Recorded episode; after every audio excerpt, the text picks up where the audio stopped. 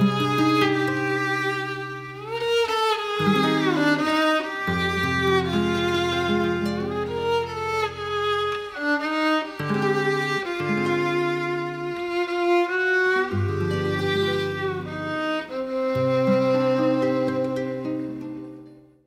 bienvenue dans ce premier hors-série de Ce n'est que du cinéma.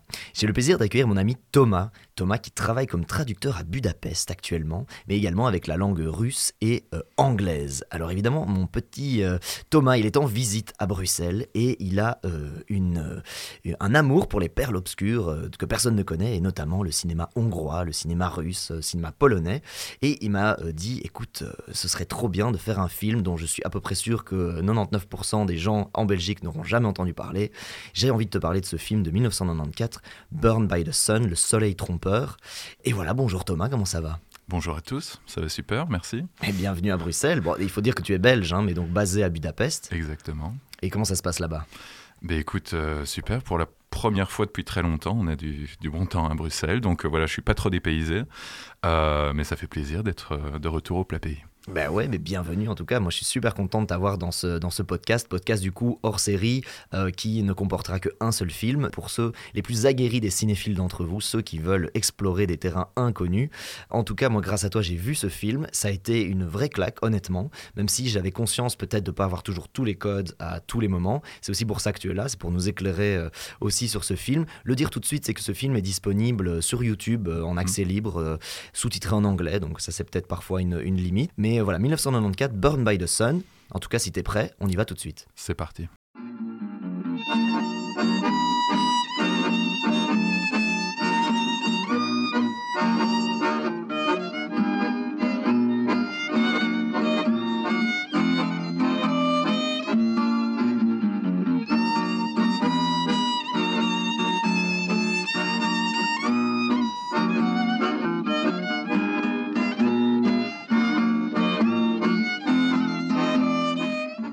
Soleil trompeur pour le petit pitch, une journée d'été de 1936 en URSS sous Staline. Colonel à la retraite, Sergei Kotov s'est retiré dans sa datcha avec sa femme Maroussia et sa fille Nadia, ainsi que ses grands-parents et des amis de la famille. L'ambiance est riante, tout le monde est joyeux, le soleil brille. Et puis arrive Dimitri, ancien camarade de jeu de Maroussia, dont il est toujours amoureux. Mais Dimitri est également membre de la police politique, et Sergei comprend très vite qu'il ne s'agit pas d'une simple visite de courtoisie. Alors, mon bon Thomas, tu nous amènes ce film de 1994 euh, qui a d'ailleurs eu le prix, euh, l'Oscar carrément du, euh, du, meilleur film étranger en 1995 mhm. et meilleur, c'était quoi, Espoir Le Grand Prix du jury à Cannes en 94. C'est ça. Donc, film qui a été à sa sortie instantanément reconnu et, et, apprécié. Pourquoi toi tu as choisi ce film et pourquoi c'était important pour toi qu'on en parle ici? Alors c'est un film qui m'a véritablement marqué. La première fois que je l'ai vu, c'était en 2010. Je pense je venais de commencer euh, à apprendre le russe à l'Institut Libre Mariaps, euh, que tu connais sans doute. Euh. C'est à Bruxelles, tout à fait. Exactement, vu que tu étais à l'ISTI, qui était... voilà, il y avait une petite rivalité à l'époque. mais c'est pas grave d'être allé dans la moins bonne des deux écoles. Mais c'est ce qu'on dit. C'est qui qui est traducteur maintenant Mais toujours est-il qu'on avait une, un professeur qui s'appelait Madame Pasquier et qui a eu la bonne idée de faire un, club de films russes après euh, les cours. Et euh, elle nous a montré ce film. Alors, dès les premières minutes, moi, j'ai été absolument subjugué pour plein de raisons différentes. Alors, tout d'abord, il y a des scènes, je pense que tu seras d'accord avec moi, véritablement à couper le souffle. Par exemple, euh, les scènes au bord de l'eau, la scène avec le ballon, avec le portrait de Staline, qui est vraiment iconique, on va en reparler plus tard. mais ce film est évidemment également un véritable hymne à la culture russe. Alors on a le banya, qui est vraiment le, sauna typique. Euh, tout se passe dans une dacha, donc il y a vraiment euh, l'unité de lieu, euh, la plus grande partie du film. Dacha, c'est le foyer, mais, mais à la russe, avec toutes les générations qui y habitent C'est la maison de campagne. Maison de campagne, c'est Exactement. C'est pas forcément leur résidence principale, parfois Voilà, exactement. C'est la petite maison avec le petit potager, etc. qu'on mhm. a. ici, c'est près de Moscou. Mhm. dans ce film-ci, mais voilà, c'est vraiment traditionnel. C'est typique pour, pour les Russes. On a aussi l'humour russe, vraiment qui est parfois assez noir. on a l'alcoolisme aussi on a la nature russe, etc. Donc il y, a plein de choses euh, qui sont évidemment fascinantes pour un étudiant du russe comme moi à l'époque. Mhm. Et, donc tu découvres ce film donc tu autour des 2010 par là. Exactement. Et euh, tu m'as dit euh, depuis quand je t'ai demandé que tu l'avais entre temps vu presque dix fois. Oui. Et donc c'est forcément un film que tu as revisité plusieurs fois, probablement qu'il t'a hanté un petit peu, ou en tout cas tu as, eu envie d'aller le réexplorer. Mhm. Exactement. alors, pour comprendre ce film, je pense que c'est très important de le resituer dans son contexte historique. Alors, en quelques mots, euh, en 1917, on a la Révolution d'octobre, qui est en fait en novembre pour nous, différents calendriers, c'est pas grave. En 1924, Lénine meurt, et en 1928, Staline prend le pouvoir. Et c'est alors que euh, commence, euh, vers ces années-là, la collectivisation, donc les, les fameux kolkhozes, qui rencontrent une grande résistance parmi les paysans. Il y a des grosses famines entre 1931 et 1933, donc pas mal euh, de catastrophes qui arrivent en Russie. Et évidemment, tout ce système est cadenassé. Les euh, citoyens soviétiques sont constamment surveillés. Et en 1934, nous avons euh, Sergei Kirov, donc le, chouchou, le favori de Staline, qui est assassiné et qui va provoquer le début des grandes purges. Alors il y a différents noms, il y a les grandes purges staliniennes, il y a euh, la Yezhovshina, donc c'était le, chef du NKVD à l'époque, euh, la police politique, euh, qui va commencer non pas seulement à envoyer les dissidents dans les camps, mais carrément à les sortir de prison pour les exécuter. Donc on estime qu'il y a environ 700 000 personnes au moins qui ont été, qui ont été tuées et dans toutes les strates de la société. Donc, c'est-à-dire, ça va de la vieille garde bolchevique avec les fameux procès de Moscou jusqu'aux euh, paysans réfractaires, les fameux koulaks, euh, etc.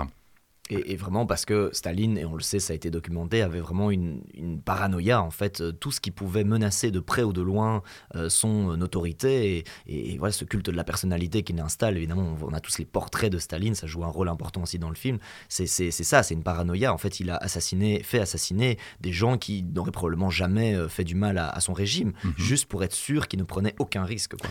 Exactement, et l'ironie de l'histoire, c'est que dès la fin des purges, en 1938, il y a des gens qui ont été pardonnés. Donc après avoir été exécutés. Et après, évidemment, avec Khrouchtchev, quand Khrouchtchev était au pouvoir, en 1956, il a dit publiquement ces purges étaient une erreur, c'était un abus de pouvoir de la part de Staline, etc. Euh, mais ça, c'est intervenu bien après. Bien sûr, et le mal était fait. Exactement. Euh, donc du coup, donc là, on est en 1936 dans le film. Oui. Donc on est au début de ces opérations de purge et, notamment donc Dimitri euh, fait partie de cette fameuse police politique et euh, même s'il a des liens avec cette famille, en fait, euh, il ne vient pas pour juste prendre le thé, quoi. Il vient là pour, euh, euh, pour effectivement, euh, en tout cas, faire arrêter une grande partie de cette famille, et mhm. évidemment en premier le, patriarche, du coup, ancien héros de, guerre, Sergei Kotov. ce qui est très intéressant, c'est le moment, la façon dont il rentre dans cette famille. Mhm. donc il est, il y, a, ce cortège des pioneers, donc c'est une mhm. espèce de scout soviétique, voilà, qui, qui, chante la gloire de la patrie, et derrière il y a ce, ce monsieur déguisé avec une, on dirait l'inspecteur gadget avec une grande barbe grise.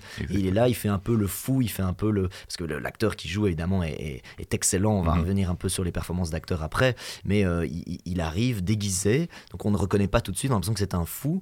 Et euh, ce qui est très intéressant, c'est les petites lignes de dialogue qu'il dit, parce qu'il vient se présenter à chacun des membres de la famille en dansant presque dans les couloirs de la maison. Mhm. Et euh, il dit Et toi, le, polygame, et toi, le gars qui boit trop, et toi qui fait ça? Et, ils sont tous étonnés. Probablement que toutes ces infos sont vraies, puisqu'évidemment, on est dans un régime de surveillance. Donc en fait, quelque part, dès le début, c'est un indice pour bien comprendre qu'évidemment il fait partie d'une police de surveillance et qu'il a déjà toutes les infos bien dans sa mémoire sur toute la famille en fait. Mhm. exactement, mais en fait il, connaît cette famille vu que euh, voilà il a, vécu avec eux euh, jusqu'à la Révolution et la Première Guerre mondiale, donc il les connaît très bien, il les a pas vus pendant euh, une dizaine d'années. Et là, quand il revient, évidemment cette mise en scène, elle, elle est vraiment impressionnante parce que comment dire, on voit que c'est un acteur, mais on comprend pas très bien ce qu'il vient chercher au départ. Et c'est par la suite que la tension commence à s'installer. Donc après euh, les grandes réjouissances, etc., tout le monde est très content de le revoir. Tout le monde se met à table, il se met dans le siège de Kotov. c'est très symbolique hein, quand il prend le siège de Kotov. Exactement. Et puis il y a un silence un peu malaisant qui s'installe. Et là, on ne sait pas trop quoi dire, etc. Et puis ils vont au lac Et c'est alors qu'on commence à comprendre qu'il y a eu une histoire d'amour entre Maroussia, qui est l'actuelle femme de Kotov, et Mitya, donc qui est le diminutif de Dimitri, qui lui rappelle qu'ils ont vécu cette nuit d'amour, etc. On peut dire le premier acte du film, il y a quelque chose de très théâtral en fait dans ce film. Il y a beaucoup de références à Tchekhov, etc. Ça rappelle euh, des pièces comme euh, La ceriseraie, Platonov, etc. Mais le deuxième acte commence véritablement avec le fameux conte, qui est, je pense, une scène qui t'a marqué. Oui, oui. Bah, déjà parce que c'est un plan séquence, hein, donc les plans séquences, euh, bon, vous devriez, si vous écoutez ce podcast, commencer à, savoir que c'est l'un des trucs que je préfère, c'est quand on ne coupe pas la caméra et qu'on laisse vraiment les acteurs euh, euh, dérouler pendant, en tout cas, de longues minutes, parfois plus.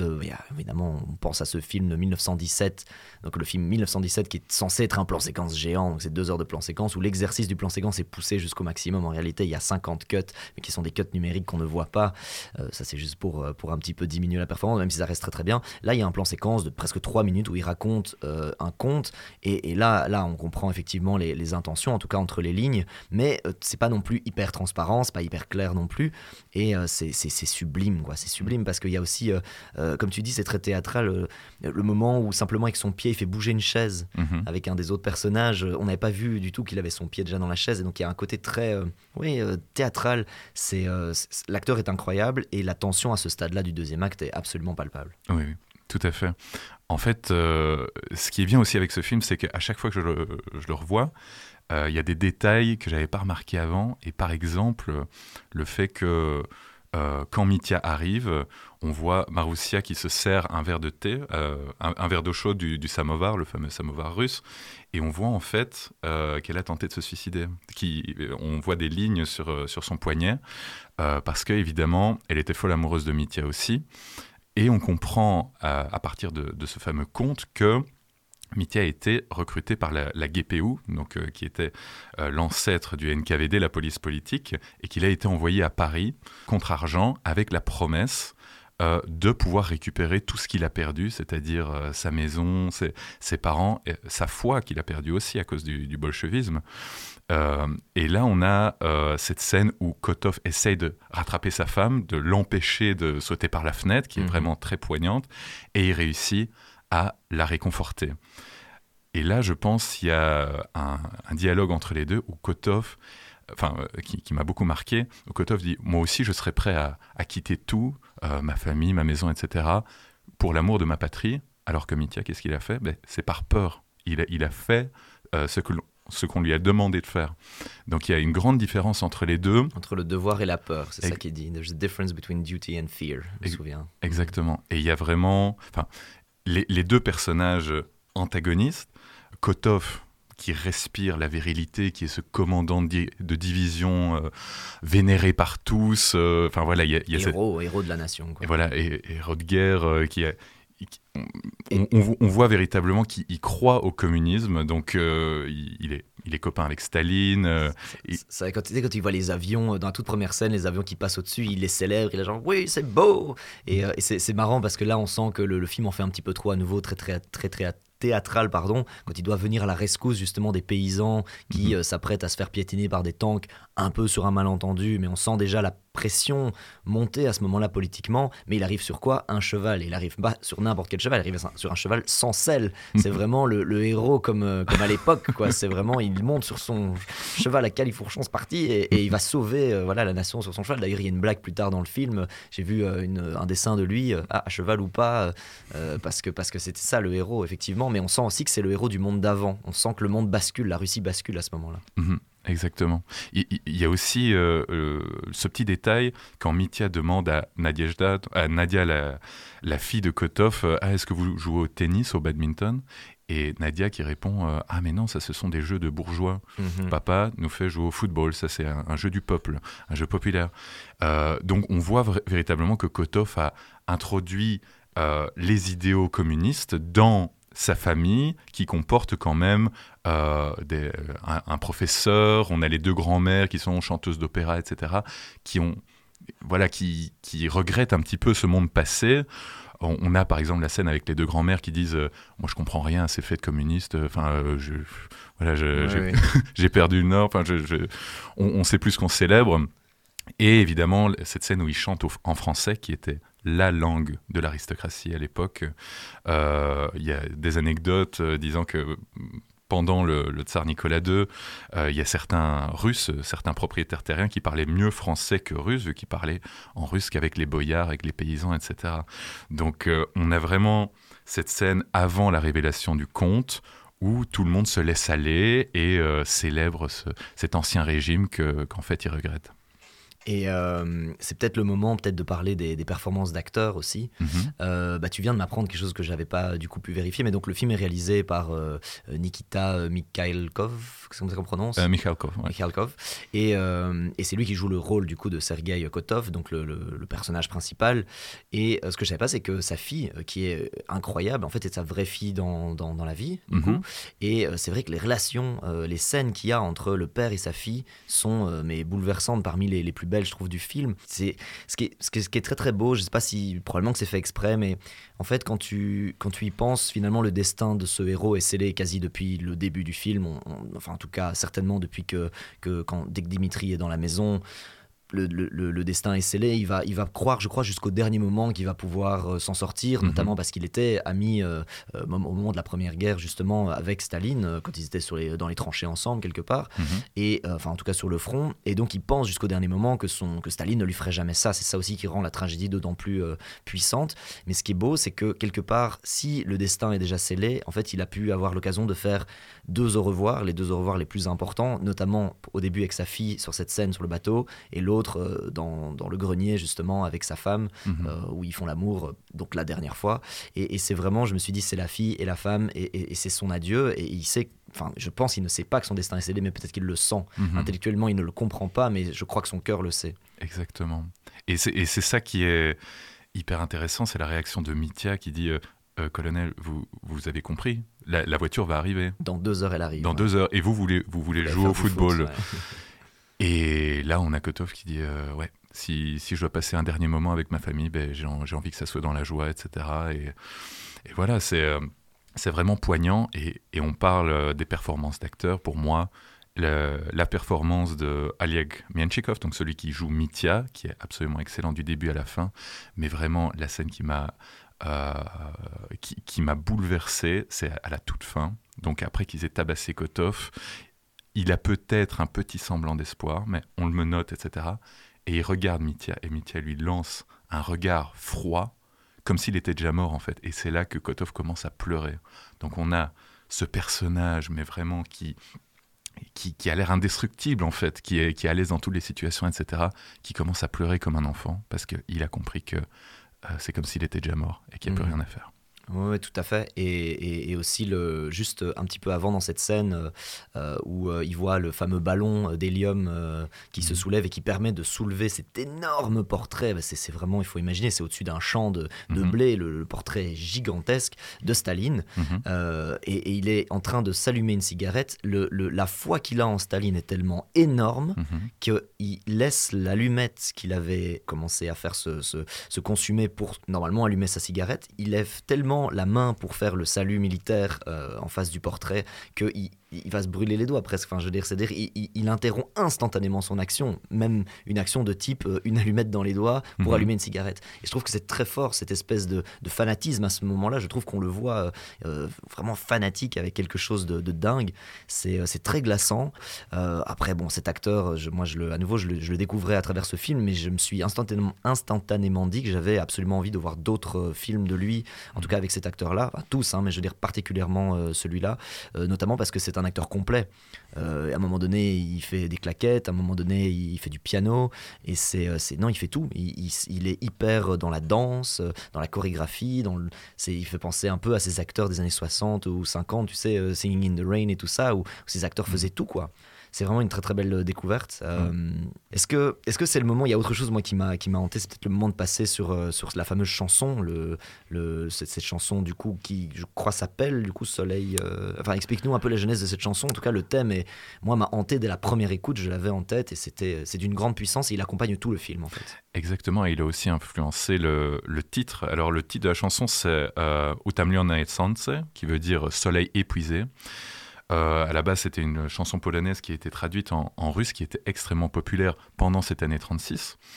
Euh, Mais en fait, c'est une chanson de, deux amoureux qui se séparent. Elle a été renommée le, tango du suicide ou quelque chose comme ça parce que c'est vraiment très très triste. mais évidemment, la petite Nadia n'est sans doute pas au courant, elle ne sait pas très bien ce que c'est l'amour, etc. Donc elle la sifflote pendant tout le film. Et en fait, le, titre du film en russe, c'est Utamlyonne Sansem, donc épuisé au pluriel par le soleil. Alors, évidemment, toute la question, quel est ce soleil qui fait écho, bien entendu, à cette boule de feu qu'on voit, qui mhm. apparaît dans le film, etc. À des moments clés du film, en fait. Euh, en fait, moi, la première fois que j'ai vu le film, je me disais, est-ce que c'est le symbole de la nostalgie d'un monde passé, etc. Mais euh, le, celui qui a écrit le, script, euh, qui s'appelle euh, Ibrahim Begov, en fait, a donné une explication assez claire. Cette boule de feu représente le stalinisme, le système totalitaire, qui en fait, au fur et à mesure, a commencé à s'autodétruire, c'est-à-dire à, vraiment euh, se, bouffer de l'intérieur, on pourrait dire. Donc on a notamment cette fameuse scène du conte où on voit la boule de feu qui apparaît et qui euh, se propulse dans une forêt, qui met, le feu aux arbres. Donc c'est vraiment ce système qui se, retourne contre lui-même. Euh, donc on, on, peut comprendre cette référence comme ça, mais évidemment, cette chanson est réinterprétée, il y a différents styles, etc. Et euh, au tout début, je ne sais pas si tu t'en souviens, mais il y a cette scène avec cet orchestre, euh, qui mhm. chante, avec ce couple tout seul dans la neige, qui, qui danse, on ne sait pas très bien qui ils sont, c'est jamais expliqué, qui est un peu le, prologue, et qui nous explique, euh, voilà, c'est un petit peu ce qui va se passer. Bon, euh, le point noir un petit peu de, du film, c'est qu'il y a eu une suite. Hein. il y a le, Soleil Trompeur 2, mhm. qui est sorti en 2010, mhm. qui est un des films les plus chers de l'histoire du cinéma russe. Il a coûté 35 millions de dollars, hein, enfin rapporté en dollars. C'est euh, extrêmement cher. Hein. c'est le, prix euh, des Trois Mousquetaires dont on avait parlé dans, l'épisode 14 ou, 13 du, podcast. C'est très cher et, chapeauté par l'État russe, déjà par un Vladimir Poutine déjà un petit peu en, place à ce moment-là, mhm. et une catastrophe. Ce, suite euh, qu'on recommande beaucoup moins du coup. Oui, tout à fait. Ben, ça se passe pendant la Deuxième Guerre mondiale, il y a des, plein d'effets spéciaux, de, enfin, on, sent qu'il y a le budget qui suit, mais euh, ils ont complètement retourné le scénario, Koto survit, on ne sait pas trop comment, donc on, voit vraiment que c'est un, peu tiré par les cheveux. Et malheureusement, voilà, ça tient pas du tout les, les promesses, euh, ça tient pas le niveau du premier, premier film. donc malheureusement, ça a beaucoup moins marché, même si on peut comprendre qu'ils ont plané, ils ont un peu surfé sur la popularité du premier film, qui a fait un carton aussi bien en Russie qu'à l'étranger. Oui, tout à fait. Donc, il a eu, on, l'avait dit au début, hein, l'Oscar du meilleur film étranger en 95. Et euh, effectivement, le, deuxième a fait exactement l'inverse, c'est-à-dire il a été détesté à l'étranger, détesté en Russie, notamment parce qu'il y avait des énormes euh, inexactitudes historiques. C'est-à-dire qu'à un moment donné, même les Russes connaissent leur histoire. C'est-à-dire que tu peux pas non plus complètement euh, déformer les propos, déformer la réalité. Et effectivement, donc on le recommande beaucoup moins. Mais donc, ruez-vous. merci en tout cas pour, pour cette pépite. Vraiment, c'est de la pépite de, très très haute qualité. voilà, les, les j'avoue les 10-15 premières minutes, j'ai eu un tout petit peu de mal à, rentrer dedans. Il faut, un petit peu se mettre dans l'ambiance, mais vraiment, dès qu'on est dans cette dacha dans la campagne, ça devient absolument euh, sublime. Et à la minute où Dimitri arrive dans la maison, alors là, le film m'a attrapé comme presque un thriller quelque part. Mhm. C'était, euh, c'est absolument magnifique. C'est réalisé avec euh, une mastria vraiment épatante. Voilà, allez-y, il est sur YouTube en libre accès, hein, donc Burn by the Sun, il faut l'écrire en anglais pour le trouver, Burn by the Sun. Et vraiment, merci, merci d'avoir amené cette pépite. Et euh, j'espère qu'on te retrouvera pour d'autres euh, hors-série euh, complètement barrés et complètement secrets. Et juste avant de partir, évidemment, toujours la même chose, abonnez-vous, euh, mettez-nous 5 étoiles sur le podcast. Et si vous avez aimé la voix euh, on ne peut plus grave de notre ami Thomas, vous pouvez le retrouver sur sa chaîne YouTube qui est dédiée à des covers de chansons, euh, à des hommages à des chanteurs de basse. la chaîne YouTube s'appelle Thomas de Basse, donc c'est bien trouvé, bravo pour ce titre. Thomas de Basse sur YouTube, abonnez-vous, écoutez. Moi, je vais être très honnête, il y a une chanson sur Mr. Grinch que tu as cover là pour Noël qui mhm. est excellente, j'en parle partout autour de moi, c'est You're a mean one, Mr. Grinch. Je ne sais même pas comment tu arrives à atteindre ces notes aussi graves. En tout cas, euh, allez-y, suivez euh, Thomas sur, euh, sur la chaîne Thomas de Bass. Et puis, on te retrouvera bientôt, j'espère, pour d'autres hors-séries et de petites pépites cachées des pays de l'Est. J'espère aussi. Merci beaucoup de m'avoir reçu. Ciao, ciao, ciao. Ciao, ciao. You're a mean one, Mr. Grinch. You really are a. You're as cuddly as a cactus, you're as charming as an eel, Mr. Green.